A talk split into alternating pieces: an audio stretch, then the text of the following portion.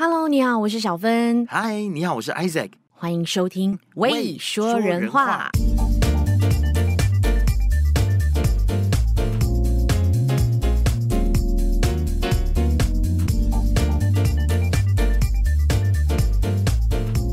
Hello，Hello，Hello，又回到我们《未说人话》啦。嗨，我又回来了，而且呢，这次我在的地点非常特别。学人精，我出去采访，你要出去采访，真是的。对呀，哎，对呀，我就追随你之后啊。那我觉得我们真的是可以多这样，哎，是不是？对啊，哎，你知道出去外面访问是不是感觉很不一样？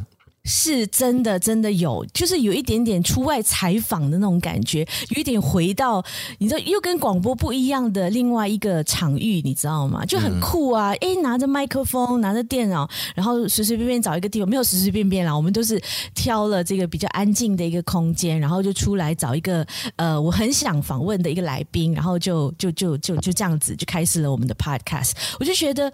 哇，Podcast 真的好酷哦！对啊，而且你你还席地而坐，哎，我天哪！对，本来我们是想要坐在桌上，可是只有一张椅子。哦，哎，我觉得，所以我们就想说，哎，我们就干脆坐地上就好了。我不行，我在外面采访的话，我我如果我今天出去外面那个访问人的话，我坐在地上，我肚子就会很大一个啊，就会挡在哪里，知道 我真的是很羡慕你们的瘦子，有没有？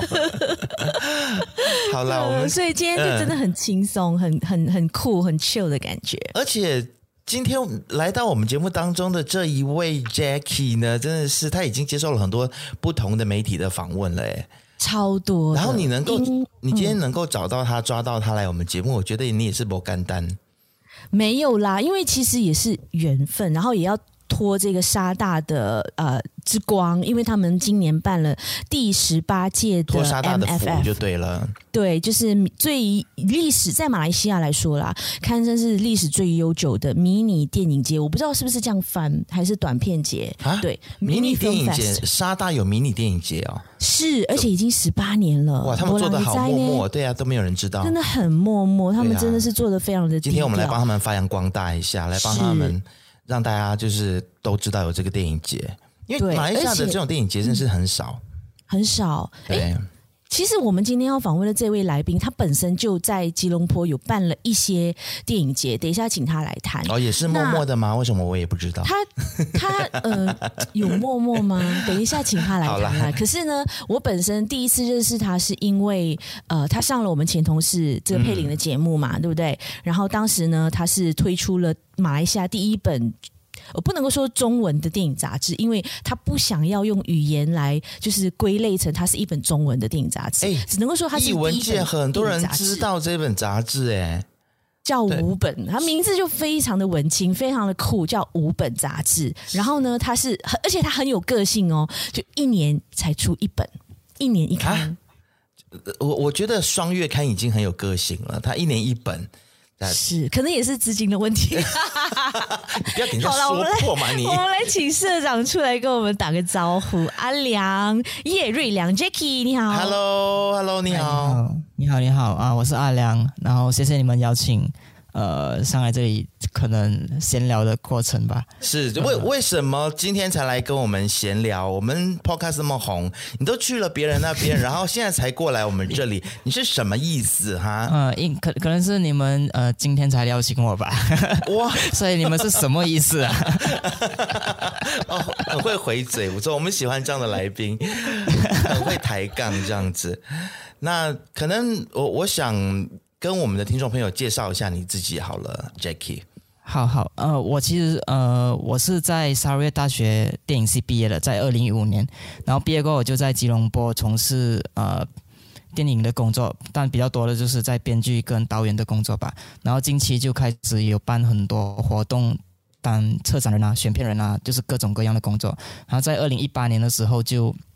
呃，和朋友一起创办了这个五本电影杂志，然后就一年一刊，当然也是有原因，为什么一年一刊？可能待会可以多多聊。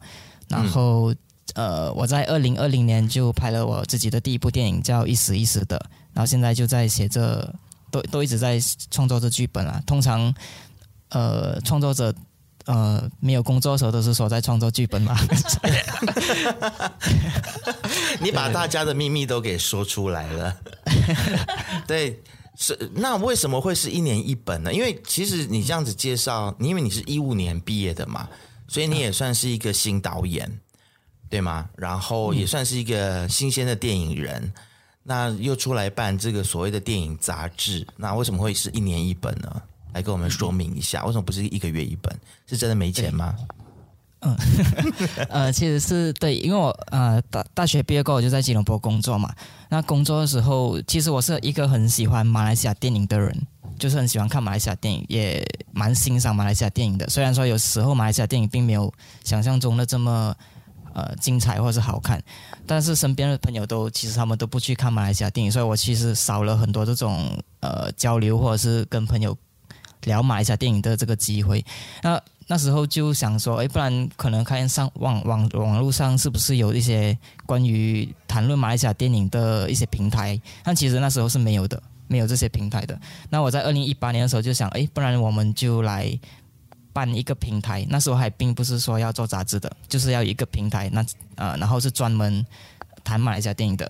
然后一开始是想要做 YouTube，就是用，因为大家都在谈影片嘛，那时候，然后可是又想，哎，可能 YouTube 跟我的工作性质又、啊、又类似一样的，因为我也是拍影片的嘛，又感觉又做回一样的东西吧，就觉得想要做一个新的东西，哦、所以就想，不然我们就做，因为我因为那时候我们公司办工作坊就认识了。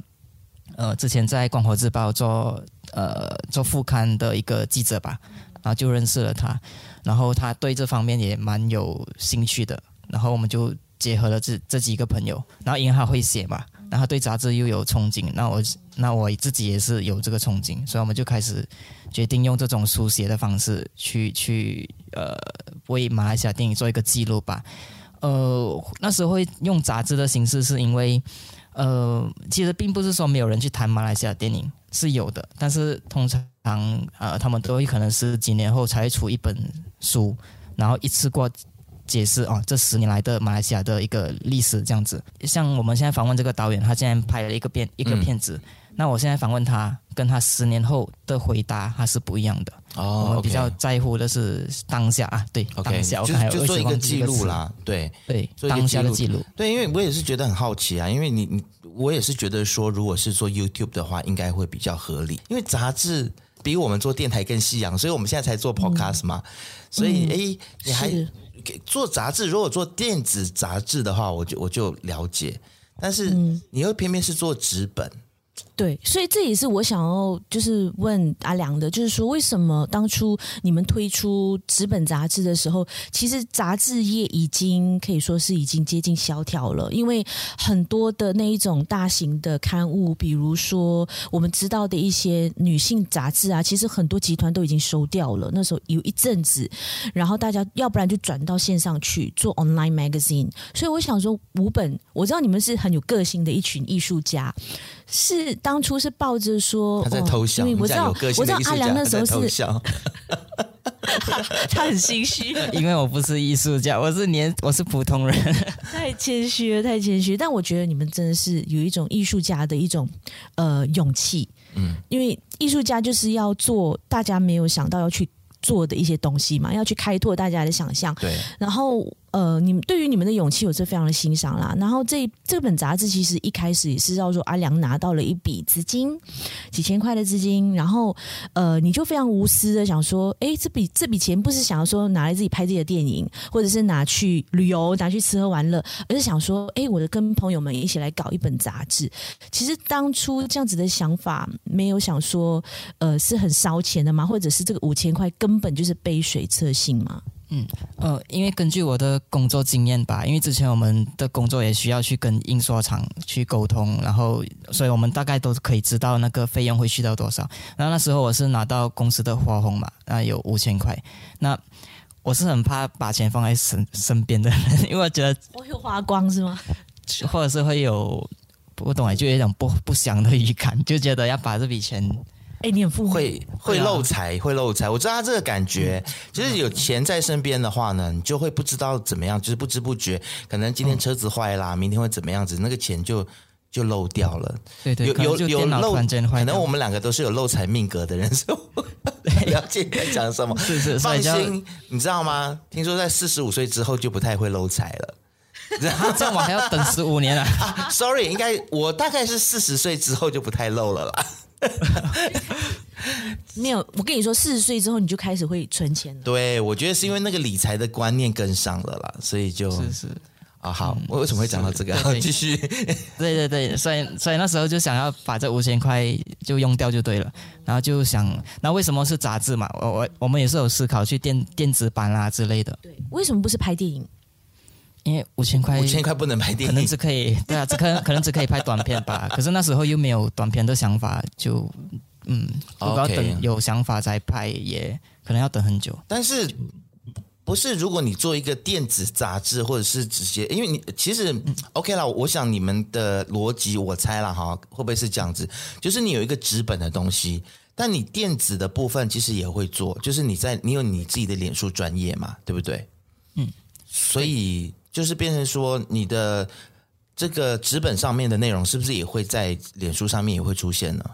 啊、呃，不会的，我啊，不会哦、我们在脸书，对对对，我们在脸书，因为我们是很尊重我们的读者的。因为如果我把杂志的内容放上网络上，也就是 Facebook 嘛，它就是免费了。那其实他们为什么还要买这个杂志？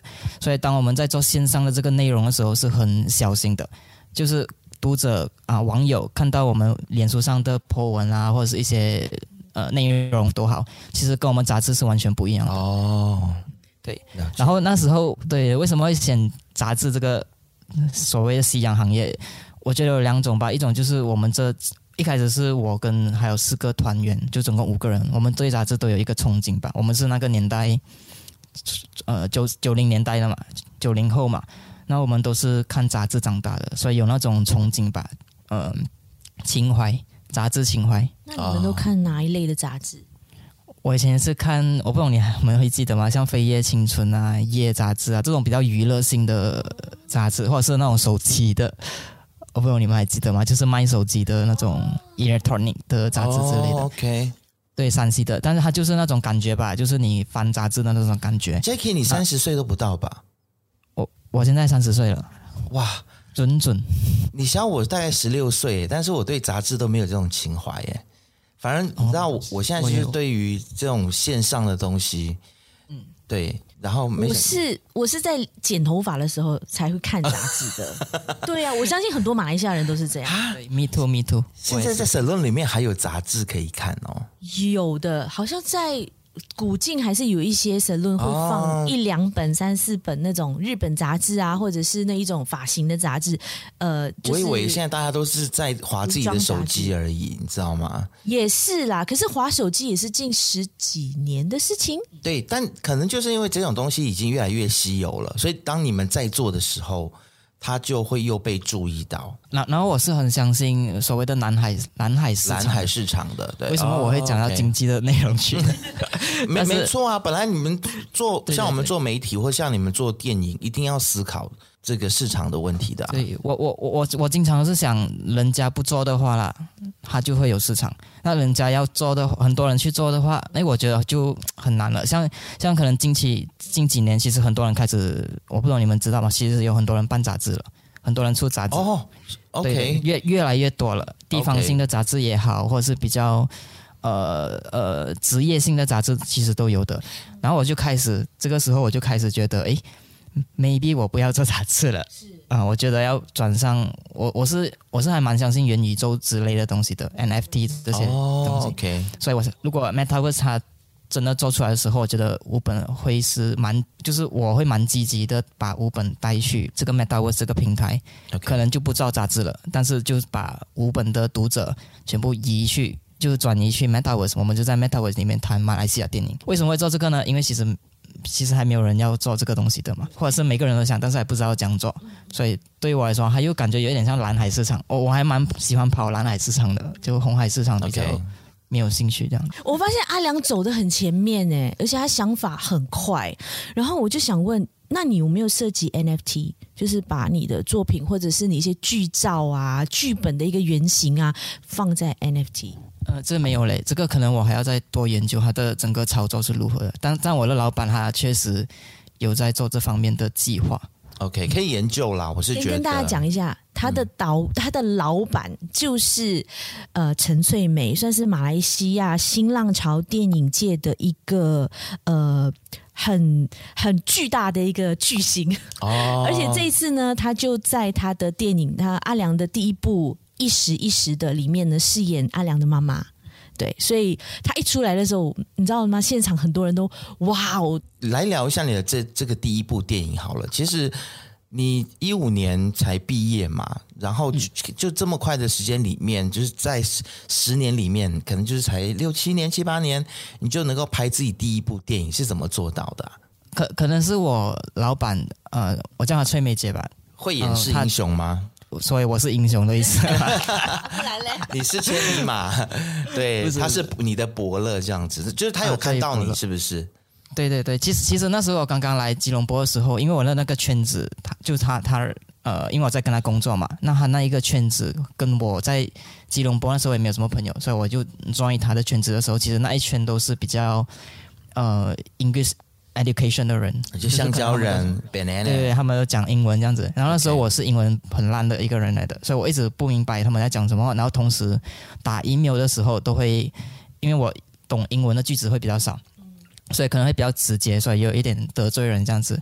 对对，所以大家很讨厌我那时候，所以就觉得哎，这个人应该是不行，的来，对，不没有礼貌，然后可能对马来西亚电影应该也没有什么帮助还是什么，所以大家没有什么看看得起我的，但是就只有一个人看得起我。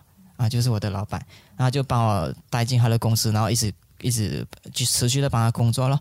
然后呃，可能会在我这个我在拍的时候是二十七岁吧，那部电影，然后会在这个年纪拍，其实可能跟我这个老板呃相信的东西是类似的吧。他就觉得你在什么年纪你就去拍什么电影，你你存到了足够的钱了，不需要很多钱了，就足够了，你就可以去拍，那就不需要等到可能很长一段时间了。你存到了一大笔很足够、很足够的资金了，那你才去拍。所以，呃，包括这个电影吧，这个电影可能它必须要在我二十七岁的时候拍，for some reason 啦，我必须，我不可以再等。然后，啊，为什么呢？嗯，为什么二十七岁一定要拍？对对对，因为这个片子它是讲一个十七岁的中学生毕业过后的一个，okay, 你怕你自己太老了之后就讲不到十十七岁的故事了，啊、是吗？对，它是其中一个原因是是这个、哦、啊，因为还会、okay. 我会越来越长大嘛，虽然我感觉好像还是长不大了，但是肯定会样子会变，然后可能就不再适合十七岁了。哦，啊，你不用担心啦，我跟赖小芬到现在都没有长大，即便我们现在都已经。内心都住着一个，内心都住着一个孩子，还谎报年纪有没有？对，年年二十五，对，没有啦。我想要说的是，我看到一篇报道是说，陈翠梅有一天就是问阿良说：“哎、欸，你几岁了？”然后阿良说：“二十七岁了，是二十七岁还是二十六岁？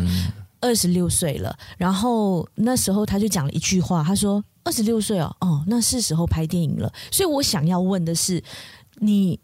那时候，那时候翠梅姐她为什么会认为说二十六岁就是一个一个人适合拍电影的一个年龄呢？对对，我我我其实现在我刚刚有一点忘记了，谢谢你提醒这个东西。可能可能我也不懂为什么还有这个逻辑存在，但是我我忘记是二十六还是二七二十七岁那时候，但可能是有一个词叫二十七岁定律，不知道你们听过吗？就是就是很多艺术家都会在二十七岁的时候就过世。但不不知道为什么原因的，就是可能你们可以上 Wikipedia 就二十七岁定理，它就有一个魔咒，就是说有的在在二十七岁的时候啊、呃，不一定艺术家啊，他啊、呃、也不是说他们一定死还是什么啦，但是就是二十七岁的时候会有一个比较大的转折转折点，那他就觉得可能因为其实我们毕业过后就是想要拍电影这个东西，那拍电影某个程度对我们来说就是人生的一个转折吧。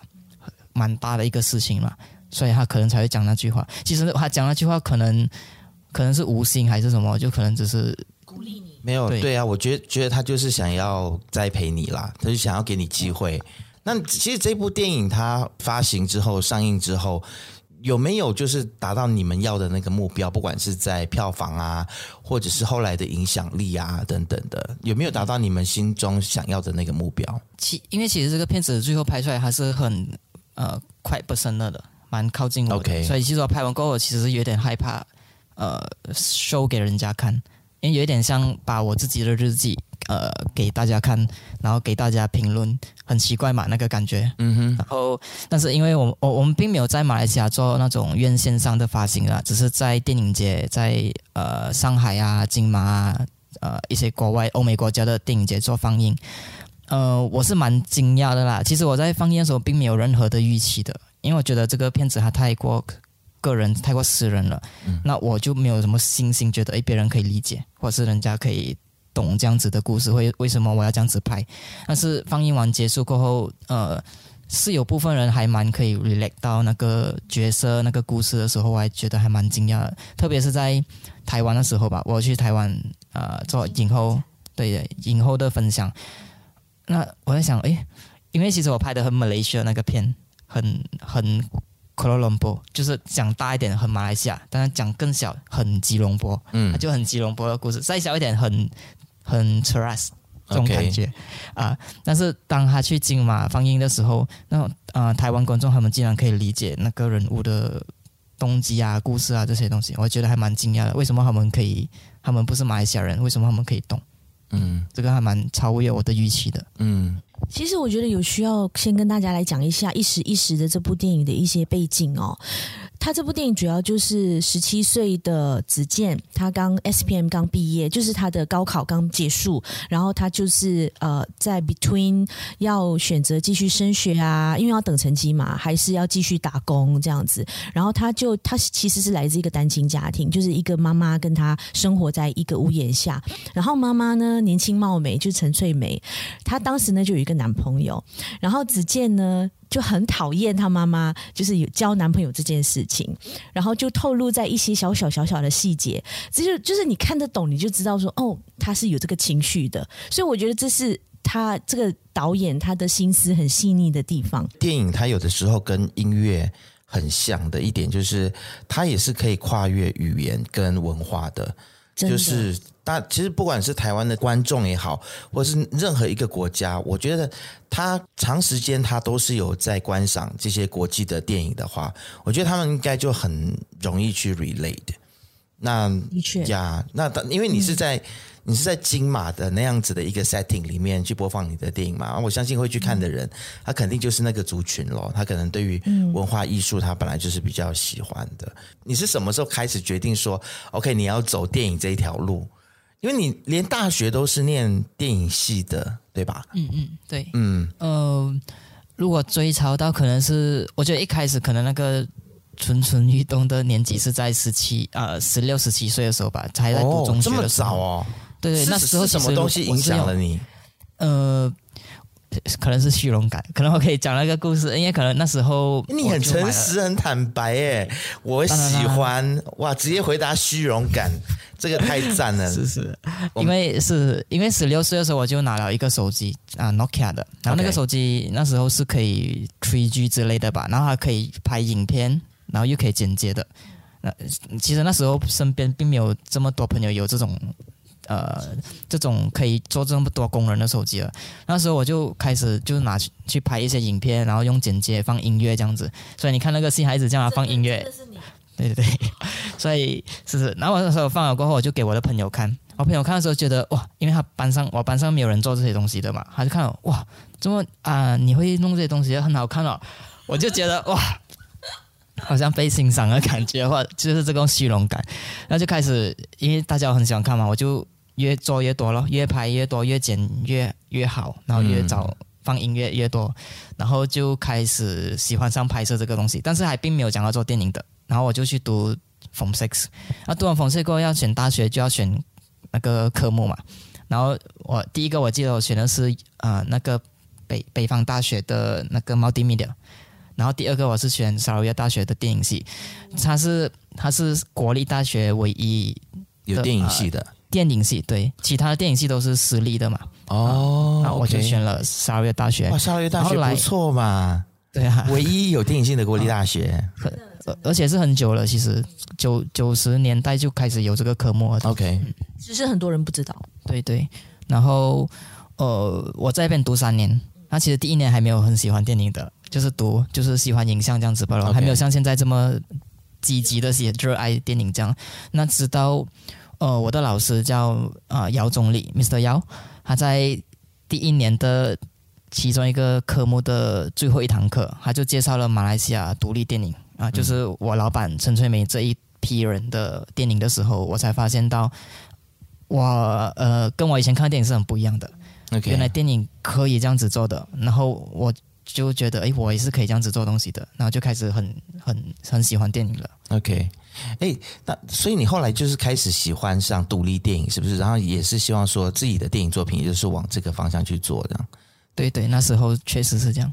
而且他一直注明说他很喜欢马来西亚的独立电影，所以我就想问阿亮，你那时候看了这一批陈翠梅啊、刘星达啊、Pitio 啊他们的作品，你当时觉得马来西亚电影有没有一个特色是最让你觉得，诶，这个东西很有趣，然后很好看、很精彩的？嗯，可能我的。对我讲的这个精彩度可能跟大家有点不一样。我的精彩度是觉得马来西亚的独立电影，它很少对于画面上的修饰度会很少去修饰。像像我们看到的商业片，它是有很多调色啊，嗯、啊场景设计啊，呃，它会让你还有后制啊，另外一个空间，对对。嗯、但是你看马来西亚电影的时候，你看完了，你看完了马来西亚独立电影，然后你关掉，然后你走出去。其实是一样的，对，你会觉得很悬的，很 surreal 那个感觉。OK，所以我就这个 surreal 感给我很多很大的那个 impact。OK，让我觉得很特别的是，因为我们从画面上看到的跟我们现实上看到的是一样的，那很正常啊。可是为什么阿良你要一直用 surreal 这个字呢？呃呃，如果我现在想回去，像像像呃，可可能是现实社会上，我们我我走出去外面街上的时候。呃，可能我太关注于自己，所以我很难看到像街边的人，呃，街边的车，对一些细节你不会去注意，可能太过自然了嘛，每天都在发生。但是当你对你忽略它，但是你把这些像我很我经常讲的一个 example 就是像我去 Seven Eleven，呃，我不会有，我只是进去买一个东西，但是我不会。有那个觉得，诶，它是一个 Seven Eleven 啊，很奇怪哦，很炫哦。但但是当独马来西亚独立电影，它把 Seven Eleven 这个场景拍进去的时候，我有一种感觉就是我看见了 Seven Eleven 这个东西，这个很难解释啊。其实，OK，我自己其实我想你要表达就是说，其实马来西亚电影它就是真的很能够呃去呈现一个比较真实的画面，就是。马来西亚的一些风光，或者是马来西亚的一些场景，这样子。那对，那如对，如果是我们，如果是我们，呃，如果我只是开门出去看的话，其实我不会看到这些东西的，哦，就不会看到了。就可能我比较冷血吧，就我对这些东西是没有感情的啊，无感的，是蛮无感的。可是当你把它放在影像的时候，我是透过另外一个媒介去看到这个东西的时候，诶，我突然间很有感觉了。但是它其实是跟现实是一样的东西，对吧？啊。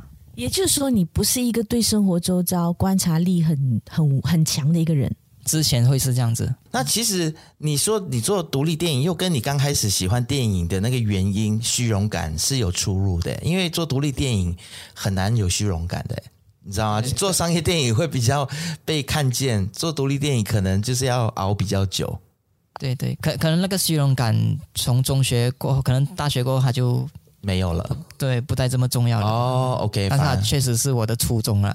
谢谢虚，谢谢虚荣感。因为虚荣感爱上电影，但是却发现了另外一条的道路，另外一个方向。但是你刚才又说你想要做蓝海嘛，对不对？但现在有很多人在做独立电影啊，对不对？对，所以，所以我要做呃元宇宙电影。OK，但是你真的是完全完全没有考虑过说，那我也来做一些比较商业的东西吗？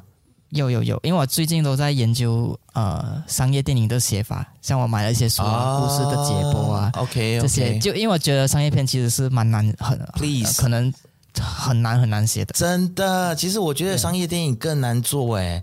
然后就是很，因为我们以前曾经就是有啊，有某位导演就跟我们就是灌输我们说，你看独立电影跟好莱坞电影不一样，然后就是。有意无意的会告诉我们说，好莱坞电影或者商业电影是很通俗或者是很怂的东西，然后独立电影就是给人家感觉比较阿达斯。可是你知道，我年纪越大，我又觉我就越来越觉得这个看法它不正确。我觉得应该是因人而异啦，应该是对，就是每一个人他都可以有自己喜欢的东西，然后你不能够说什么样子的 genre 它就是比较 adas，比较高尚，然后什么东西就比较俗。嗯，对我对啊，我非常。嗯，我非常赞成这个观点了。我我近半年来吧，我其实都呃看很多所谓的商业片，然后去研究他们。嗯、虽然说我们很常可能听到人家说商业片的那个结故事结构啊，其实都是类似的嘛，都说故事的方式都是类似的。嗯嗯、但是为什么这些说故事啊，他们的类似呃呃呈现手法是类似，但是观众还是很喜欢？它其实是有一个。逻辑性在那边的，对，就是因为他们先了解了观众要什么，观众的观影的逻辑是什么，然后他就按照那个逻辑去制作嘛。嗯，而且王林杰，你知道吗？阿良很喜欢周星驰导演。哦，OK。然后他来拍艺术的独立电影。我最近我很想要跟就是金马奖啊，或者是跟独立电影圈就是喊一下，就是说，please 啦，你们也就是因为我知道有很多有才华的电影人。或制作人，但大家做做一点能够赚钱的东西，或者是通俗一点的东西，好不好？不要每个人都高高在上这样子，有时候真的很闷呢。你们的东西，是不是？Sorry，做一点靠近观众一点的东西。但但是我看我看阿良的电影，就是一时一时的，我一点都不觉得闷诶。虽然它很长，Okay. 本来是两个多小时的，但是后来还没看，我还没看。对，阿亮，我必须还没看，对我必须跟你澄清，我没有说你的东西无聊，因为我还没有看你的东西。对，什么时候还会在吉隆坡放映？还不知道哈，对，反正有机会的话，你可以去看一下。我觉得真的拍的非常好。以一个新晋导演的第一部片子来说，我真的觉得有让人哇的感觉。而且那一天放映完了完了之后，还有人站起来 standing ovation。哇，OK，对，然后他他几乎是快要哭的说，他看了看完了这部片，他真的是觉得他现在除了 Yasmin Ahmad、丹翠妹。单曲妹之外呢，他另外一位最喜欢的导演就是他。其实我我真的觉得说，独立电影它不一定要是沉闷的，或者是不一定要是某一个路线，它也可以有非常商业电影的叙事或者是制作手法，但它这个发行是可以是独立的，或他的精神是可以独立的。嗯、我觉得独立电影它应该是一个精神，而不是处理电影的手法而已。最近我有有一部我就是看到睡着的独立电影，就是。很清楚诶，你讲到 我还没看呢，你干嘛这样？我觉得是，我觉得你不会咯，你不会睡着，你你们一定看完之后就会这边拍手大称赞，然后没有人愿意讲实话，说很沉闷。然后我就是那个说实话的人，我不知道，maybe 你最近也说开始说人话了。没有他，你觉得他沉闷的地方是因为节奏吗？还是他的色调？因为我知道他都是在晚上，大部分在晚上嘛。What can I say？黑黑雾雾的。好了，我们还是不要讲好了。我我我终于知道为什么你们的 说人话了。好了，就是国王的新衣喽。好，我就讲到这里。让我意外的是，王连杰，你怎么会去看？我有看呐、啊，我没有，我本来我是带着一点期待去看的，可但是后来、哦、看完之后，我就觉得呀，就是很金马奖导，就是评审会给奖的那一个调调，那个调调。OK，那你怎么看咒呢？你怎么评价咒？不好啊，我我觉得他其实，我觉得咒他整个东西就是不可怕、不惊悚，但就是让人觉得非常的不舒服。他用节奏，用一些手法，让你觉得很不耐烦、很不舒服。就是这样子。嗯、那我、嗯、他的演员的功力也没有很好，导演还有叙事的能力，我觉得也非常的弱。其实，嗯、其实我觉得也是很两极啦。喜欢就很喜欢，嗯、我个人是觉得就是要 overrated。哎、欸，你们不是讲人话吧？你们是讲坏人话吧？你很懂。我们是讲人话，尤其是王仁杰，他就是一个很批判性很强的一个。就是一个叛逆的分子，他也他也是骨子里就是流着叛逆的血液。我没有啦，我就是觉得说是我感觉怎么样，我就直接讲出来啊。那我就，而且他常常就是大家都喜欢，他就不喜欢。是是，没有啦，有大家喜欢，像 Marvels 我就很喜欢呐，大家都喜欢的漫威的东西。你看赖小芬，你才是那个大家都喜欢，然后你就不喜欢嘞。我就是对于漫威，我就是看不。你就不行，对不对？To me too。可能观看的东西都不一样吧。我我也是有刚看，我也是有看那个咒。我我看了，因为其实我，以前我小时候看过一个片子，但我忘记还是什么名还是什么啊，那个有。对对，但是会另外一个另外一个，可是我忘记他的戏名了。然后我记得，我觉得他是那个发行，因为其实周他发行的时候，我们已经知道它是一个虚构的东西嘛。但是它其实伪纪录片啊伪的，但是它其实啊，所以其实我们知道它是假的。但是我我记得我小时候看过一个也是类似伪纪录片的，但是我那时候还不懂伪纪录片这个这个名称嘛，所以他的透过他的拍摄手法的时候，我以为他是真的，所以就我就会会很害怕。所以我觉得，如果周还是用这种方式发行的话，可能我们就会觉得害怕吧，就会觉得他是真的，诶，他是投入的，还是什么这样子？嗯，好了，我是觉得说，电影其实对在我来说啦，我自己个人我会觉得说，你要让大家看得懂。就是说，如果你只让少部分的人，然后你认为的精英的那些人看得懂，然后你沾沾自喜的话，然后你又拿了奖，但是大部分的人还是看不懂你在拍什么东西的时候，在我来说，这个不是成功的定义，因为你没有办法发挥你的影响力。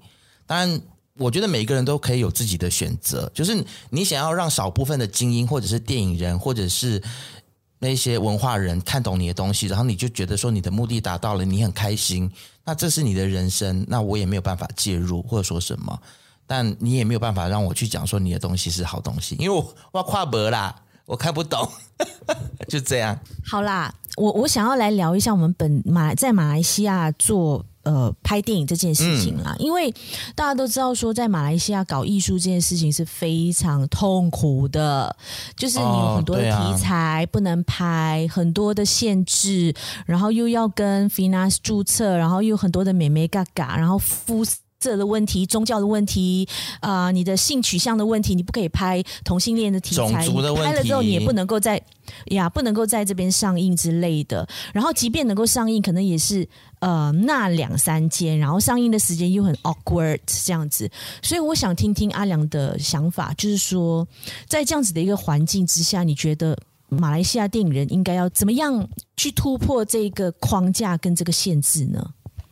哇，这个，嗯，很大一下这个东西，可可能如果是以我的角度的话，嗯、我我觉得它都是一种选择啦。其实像我这样子，像我的方式拍电影的方式的话，其实我就不需要，呃，或者是说现在有的这些问题，它其实都不会造成我的问题。呃，像你说那些可能限制上的一些题材，我们不能拍。诶，其实我们其实也并不是说不能拍，或者是说我们刻板印象吧，觉得不能拍，我们就不去触碰。但是其实我们去研究、去理解的话，诶，其实它还是可以做到的这个东西。像，呃。我们拍电影，其实我们都是找外国的资金，所以什么都是从外国积积回来的时候，诶，其实你就不需要有太多的，可能不没有太多的责任吧，在本地你就你就开阔了那个市场了，或者是你的你的可能性就开大了。嗯，哦，我觉得最多的问题其实是我们自我 limit 吧，自自己审查自己，觉得这个不行，那个不行，或是觉得这个是一点啦，另外一点是可能我们觉得拍电影要很多钱。那其实拍电影也是可以很少钱，但是看你愿不愿意做。就创作者的不应该要自己框架着自己咯，嗯，才有更多的可能性吧。其实我有听过人家说，就是在马来西亚这样子的环境，反而你可以有更多的题材，就是因为有太多更多呃这么多的禁忌啊、呃，这么多的社会的冲突，嗯、或者是彼此的不理解，所以导演也好，或者是编剧也好，如果能够善用这样子的一个环境的话，其实你们会有很多灵感的。我觉得你在讲，就是上次 Henry 讲回答的那一个答案呢？哦，是吗？记得吗？上次我们因为 Henry 他是从呃留中回来的一个导演，北京电影学院毕业的。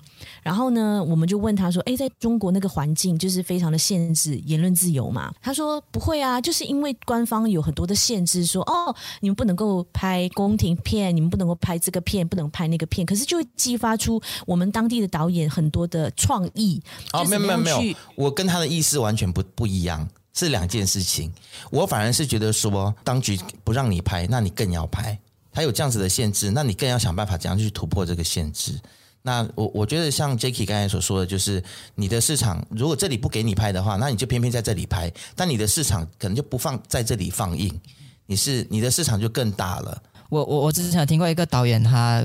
呃，他们在国外电影节的时候，就有一个新加坡导演就问这个马来西亚导演，他讲，哎，为什么你们马来西亚导演啊，就独立电影这一批人吧，然后你们好像很互相帮忙，然后你们拍的东西都很多元这样子，然后这个马来西亚导演就对这个新加坡导演说，呃，Do you have problem in Singapore? No, no problem. 有了，因为新加坡没有问题，所以他们的东西是类似类似的。那马来西亚因为有很多问题，很多限制，所以我们的东西才会多元，所以成为创作的温床了。对。有问题，你才会有东西出来咯。嗯，嗯，没有人做杂志，我们才做杂志。就是最近电影圈在马来西亚发生的这个大事。虽然你们不喜你不喜欢看漫威，但是《雷神索尔》这部电影就是 Thor，在这边被，哦、就是它的上映的时间就是一直被 postpone 嘛。那其实你你怎么看这件事情？身为一个电影人。啊 我我基我基本上是完全没有关注，之前不是之前不是有一 个 Pixar 的吗？啊，Pixar 那个也是有 animation 的，嗯，他也是，然后也是没有在放映。你你怎么看？他反问你，我觉得很废啦，这件事情就是、啊、我们这边要电电检局吗？对啊，这件事情其实我觉得对于电影院来说非常不公平啊，因为我们才经历了这么久的疫情，然后电影院关门了这么久都没有没有。办法赚钱，而且好不容易有一部大片，他们可以大捞一笔的时候来弥补过去的亏损，却又因为这种很 stupid 的、很愚蠢的一些宗教价值，或者是一些人可能自己脑袋转不过来，为了政治的目的去进这部片子，我就觉得这个对于做电影的人来说，或者是对于第一个，我觉得伤害到的就是电影院这些电影院。本来就是可以转亏为盈，可能有这个机会，那现在就没办法嘛。那第二个就是说，可能对于要在本地在马来西亚制作电影的人来说，他可能就会更加的去自我审查了，就知道说哦，这里是红线。所以，所以元宇宙之必要，因为元宇宙就没有就新的征服了。嗯嗯，可能其实现在串流已经是就是跨越国界啦，Netflix 都没有得审查。啊，对啊，对啊。但我觉得他们迟早这个马来西亚政府，我希望不要啦。但是我有一个预感，他们这个审查迟早就是要落在 Netflix、Disney Plus 这些平台上面。其实我记得之前好像 Yasmin Ahmad 他也有过一些被评论说他的电影不晓得是女主角还是怎么样，是他的衣着方面啊，他没有戴那个头套还是怎么样，也也有被批评过嘛。那你觉得？马来西亚的这种体制，我们有没有这样的希望可以看到开放的这个曙光呢？你觉得？一定啊，因为元宇宙即将到来。我好像一直在说元宇宙的东西。呃，对我我我我会觉得，像你说那些，他可能是那种保守派，他们呃有有点，我刚才突然想到一个词，就坏事传千里。只要其实只要一两个人。讲它就变成很大，但如果有很多人讲好，诶，它的效果其实跟一点点人讲不好的东西来的有点相反的。嗯，呃，是咯，就保守派太过保守了。然后是因为我我我是希望说他们不要把脑筋就是动到元宇宙或者是串流平台啦。虽然我有一个预感，他们这些保守派可能会。因为他们会就会越来越发现说，我在传统的电影院，在传统的这些电视里面，我限制，诶，很像大家还是看到这些有的没有的东西的时候，但是我又希望说，这些保守派的人，他可以恐龙到，他可以石器时代到，他不知道元宇宙的存在，他就不会来管这一块。那像像对，像之前那个在吉兰丹的伊斯兰党，他不是他的啊，他的团长嘛，他们就去看电影。不知道你们知道这个消息吗？他就去电，因为吉兰丹是没有电影院的。对对。然后这个团长呢，他就去别的地区，不忘记是哪里，可能是 KL 吧。偷偷看。他就对，他就跟他的团员去看，他没有偷偷看到，他就看了，然后被人家拍照。对，就给他拍照，他放上网讲：“哎，你们伊斯兰党不是不支持电影院的吗，怎么你团长还去看了？”然后，对对对，他他就我忘记他讲什么了，但是他最后也是用他的圆滑的方式去。化解了一切，然后他，然后就有一个人问他：“这样 Netflix 呢？Netflix 里面不是更夸张那些东西，比你电影院看放的东西还更夸张？”啊、他讲：“哦，Netflix 不用紧，因为现在都是全球都是这样子，然后他们可以自由选择。”那我就觉得，我就觉得他的那个教条的意义，他他其实不知道那个意义，他只是为了进电影院而进电影院。因为如果你如果我觉得啊，如果他很很相信他的教条的话，他其实也应该要在国会去反，诶，Netflix 不应该有的。他为什么不做这件事情？其实我觉得还是不清晰的，他只是为了反电影院而反电影院这样子吧。我不同意，我觉得是他们自己其实也想要在家里看，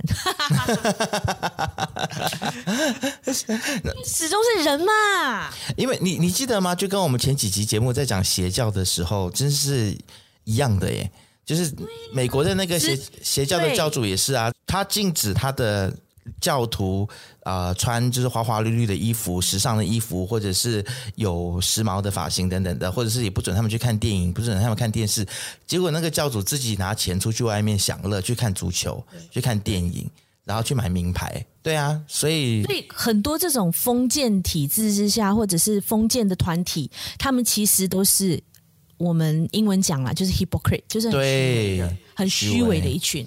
他只是把这些教条来框住其他人，但不框自己。哎，那其实像呃 Keep Sweet 这一种的纪录片，把社会的一些 hypocrite 的东西呈现出来，这个会是你以后会想要走的路线吗？可能它不是我的方向了，就是我的创.我的创作比较注重于个人出发。哦，好，那这里就可以来这边就可以来聊到你的下一部作品了。对，就是你个人的方向，接下来有什么样计划，或者是有什么拍片的想法吗？哦，我是呃，我拍完一时一时过后，就写了一个新的剧本，叫《家庭作业》，然后去年就在有在金马创投去啊、呃，一点点不是拿到奖金，不是钱，哦、就有有一个奖金，也很好哎。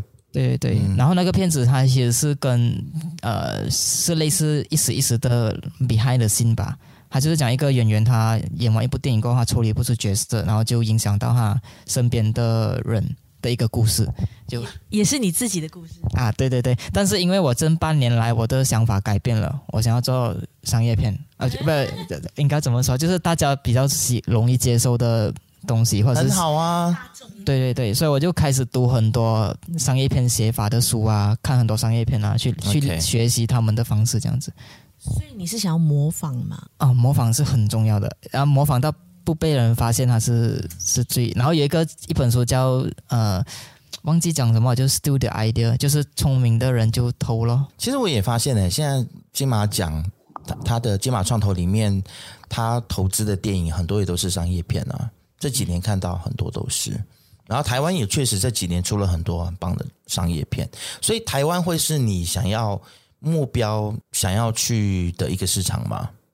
呃，三个市场其实中国大陆、香港跟台湾，就是比较华人地区的都是、哦、OK。呃，我会想去的。你你觉得中国好进去吗？一时一时的，而且他的一时一时的，就是拿去北京简介的，哦、然后拿到上海的一笔资金，对吗？OK。但是现在中国这样子的一个状况，又清零政策，然后他们有这么多的 red tape，哎，中国的 red tape 比我们这边更多，哎，限制更多，哎。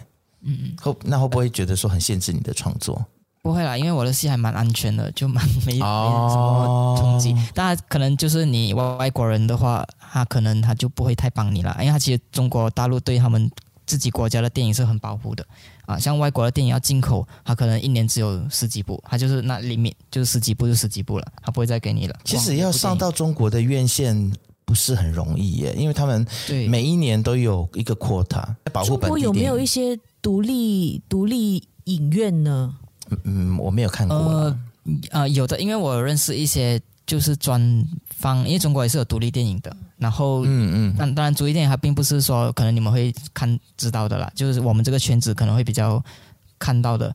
那有一个公司叫大象影画，那他们就是专放映中国的独立电影。那他们就是跟一些部分的影院，哦 okay，一些小影院。或者是一些大的影院，就是用他们的方式是这样子，用租借影院的方式去租了，就是付完整间 hall 的那个钱过后再去卖票。他们是哦，OK，了解。所以电影院才会跟他们合作，就不像台北真善美这样子啦。真善美它是就是专门在放独立电影的。如如你说你的东西比较安全嘛，那我们就找另外一个极端，就是他的东西是极度不安全的，也是马来西亚的导演。黄明志，对你，你有看过他的作品吗？就是他的那一个芭比，有 对他的东西又有什么看法呢？嗯、啊呃，小芬，你有什么看法呢？欸、你很贼耶！你不想回答的或不敢回答，你就推给我们。没有啦，我想讲的是，其实，呃，很感谢黄明志。他让全世界看到了马来西亚的艺术创作领域。嗯、虽然他做的都是一些，就是游走在呃进跟不进之间的的那那那条线，他一直在玩弄那条线。但是呢，因为他，我们才有音乐人就是闯进了金曲奖。金马奖这样子，嗯嗯、然后他的 YouTube 的影片就是传播到全世界的人都认识马来西亚，认识黄明志，还有我们这边的电影圈，嗯，呃，这件事，所以我是蛮感谢他的啦。所以对于他做的事情，我更认为是行为艺术，instead of 他的电影真正他的内容，我们有没有去看这样子？可是他最主要是他的精神，他的这个行为的背后。对对，赞成赞成。你 因为我是可能我是比较电影的部分吧，因为我有看过他之前的电影，就是那些人嘛，早期的像啊，或者是鬼片啊.鬼的，嗯啊，有鬼佬大哥大之类的吧。OK，是鬼片。然后觉得如何呢？就就我觉得马来西亚，我其实我觉得很多马来西亚导演都很努力要做喜剧，但是我觉得。很尴尬，我觉得有时候，对对对，但是我们知道他在努力让你笑，这个就是最尴尬的部分啊。呃、喜剧本来就不好处理啊，呃、最难处理的就是喜剧吧。对，对，对，他让观众发现到他努力让你笑，其实更好笑。这个东西其实，其实而且我觉得很奇怪的是，同样的东西你搬上 YouTube 是成立的，但是呢，一上大荧幕，哎。就岔赛了，不一样啊，不好笑，这很奇怪，你知道吗？对啊，就一个，我觉得是一个预期嘛。像我去美术馆，那我就是要看看不懂的东西，它就是一个人人的预期吧。我而且我觉得幽默感这件事情也是很微妙，因为我最近也在思考说，马来西亚人为什么这么没有幽默感？比如说，我又回到我们之前的老本行电台。就是大家都想要在早班的时间里面，就是早上的节目里面，然后做一些很幽默啊、风趣啊，让大家笑的东西。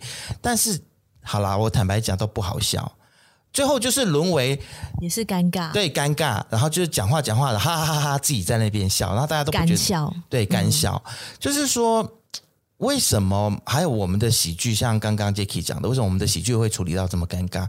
就是为什么我们？这个国家的人的幽默感这么不够，这到底发生什么问题了？我觉得是大环境，可能是媒体一直在培养的一件事情吧。就是哦，你扭开收音机，你看电视或什么，一定要有一些东西刺激你，让你去笑，让你去做一些什么动作。所以就让大家有一点点，好像是一个制式的一个东西咯，你知道吗？对就是很表面、很浮夸，流于表面。对，流于表面，就是没有人愿意去真正去了解说喜剧要怎么做，就不想花时间去 study 说，那我做一个电台版的早班的节目，那。我有没有去研究说 stand up comedian 他们到底是怎么写笑话的？那一个笑话它的结构里面，它可能要需要有冲突感，它是可能需要有一些不同的元素，对对对，或者是 punchline，他们就没有去研究这个东西。嗯，如如果在电影的话，其实我觉得我可能之前有知道一个导演，他就是他设计了一个笑点，那我们就问他，诶，为什么你会设计这一个笑点？然后他讲，哦，因为我觉得呃观众会喜欢，呃会喜欢，然后会觉得好笑。那我们就问他，这样你觉得自己好好不好？自己觉得好不好笑？他觉得自己不好笑。所以有时候我们是 expect 观众会觉得好笑，但是其实你自己都觉得不好笑的时候，其实那个东西。观众也不会笑的，其实就是我们一直被我们自己的想象 expectation 去去控制我们的内容。对对，呃，就就变成很尴尬了。那个东西是所有的东西都是需要经过设计，我觉得啦。我觉得这这句话这个言论又有一点矛盾。那一个创作者你在写一个东西的时候，你怎么知道好不好笑？观众会不会觉得好笑呢？没有，就你，我觉得啊，如果创作者的话，我觉得你自己本身要觉得好笑，嗯，你你先自己要觉得好笑，但是那个导演我讲了，他其实自己本身觉得不好笑的，对，但好不好笑是很个人的诶，就好像你拍的一些片段。那时候我们看了之后，我们会发心一，呃，就是发自内心笑，嗯，对，会心一笑，或者是真的是大笑出来。但是你就很意外，你就说，哎，我没有想到这些笑点是这些点在你们的眼里是笑点，会觉得好笑，哎，对，哇，这蛮很很 很大很大冲突了。如果这样子讲的话，这样这样可能也不会有一个笑点设计了，是大家都会喜欢的。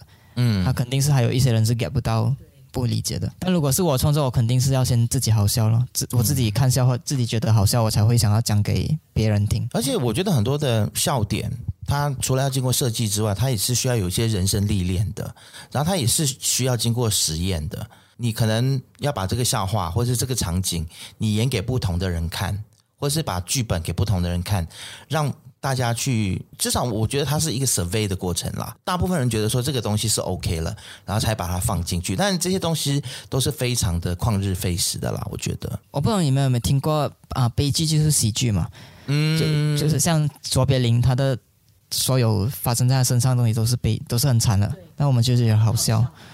嗯，对。还蛮不好的，我们。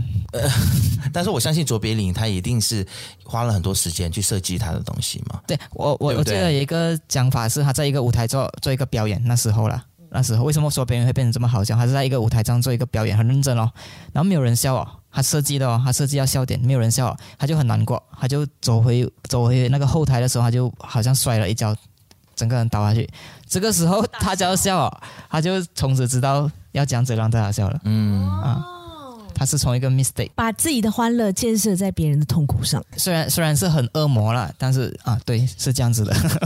我们每次讲笑话都是戳别人的那个痛点，然后就觉得好笑了。好啦，五本，你接下来是还是一年一本吗？还是一年两本？啊，没有，就一年一本。今年是十一月发行最新刊号第五刊，对对。最新的这一本又有什么样子的惊喜？我们讲元宇宙的，真的真的，对对对对，OK。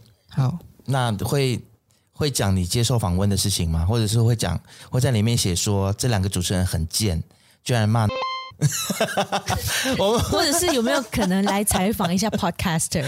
会吗？会会跨领域吗？会啊会啊，感觉蛮呃，因为 Podcast 它就是很前卫、很新的一个东西嘛。那我们很旧，那旧的去访问，感觉蛮不错。那个其实 Podcast 不新了。在国外已经几十年了，但这几年了，这几年开始在年轻人里面，就是年轻人这一代流行起来了。诶，这样你们对元宇宙有想法的吗？元宇宙又跟 crypto 很有关系嘛？对啊，直接的关系。对。然后我的 crypto 最近亏了很多，所以本来很有感觉的。你你你有必要每一集都讲吗？一定要的啊！因为大家之前对于什么虚拟货币啊、对 NFT 啊、对元宇宙都保持着非常乐观的态度啊，结果 crypto 一垮，现在我就想说，嗯，还是观望一下好了啦。但但是你还是 hold 着那个 coin 对吧？啊，对对对对，不卖不卖。对，如如果是我的话，我会 hold 着，因为我是元宇宙 believer，所以我因为以后这些钱就是在元宇宙用的嘛，它不是不是在现实社会用的。我我觉得其实元宇宙它是年轻人的一个出路跟机会啦，就是因为现在我们这个世界上面的这个有形的资源都已经被那一群老人握在手里，他们也不可能释放出来嘛，所以年轻人在接下来要怎样子能够积累他们的财富？就只能够在非有形的物质上面呀，这个是我的理解啦。就是当然我是希望他会成功，因为我的 crypto 一直卡在里面，我希望他有一天会升回来。靠你们了，真的就是靠这些年轻的新进的年轻人了，不管是导演也好，编剧也好，或者是办杂志也好。呃，总之，我觉得我对阿良的东西我是充满了 respect 啦。我是觉得，嗯，难得能够看到马来西亚还有这一群年轻人，热血的年轻人，在为马来西亚的电影啊，在为我们的呃纸本创作啊，那么的努力，那么的积极，然后那么的燃烧自己。嗯。不放弃这件事情，我觉得是我们应该要好好跟他们学习的。所以我今天真的是非常的荣幸能够采访到阿良导演，然后也非常的看好他，因为我真的觉得他是新浪潮导演之后的另外一批新兴浪潮，而且他们走得更前面，然后更大胆，已经在设想元宇宙了。所以非常的看好他，也希望他下一部作品呢早一点出来，然后希望有机会可以在院线上映。让更多的马来西亚人看到我们马来西亚的呃真正的电影的创作。耶、yeah，好的，耶、yeah。那阿良最后还有什么要补充吗？嗯、呃，谢谢你们呃今天的访问，就我当做交朋友吧哈。OK，好，我们的访问不太像访问了，像在聊天，对对对，觉得一直。飞不懂飞去哪里。好了，谢谢阿良，谢谢，好好谢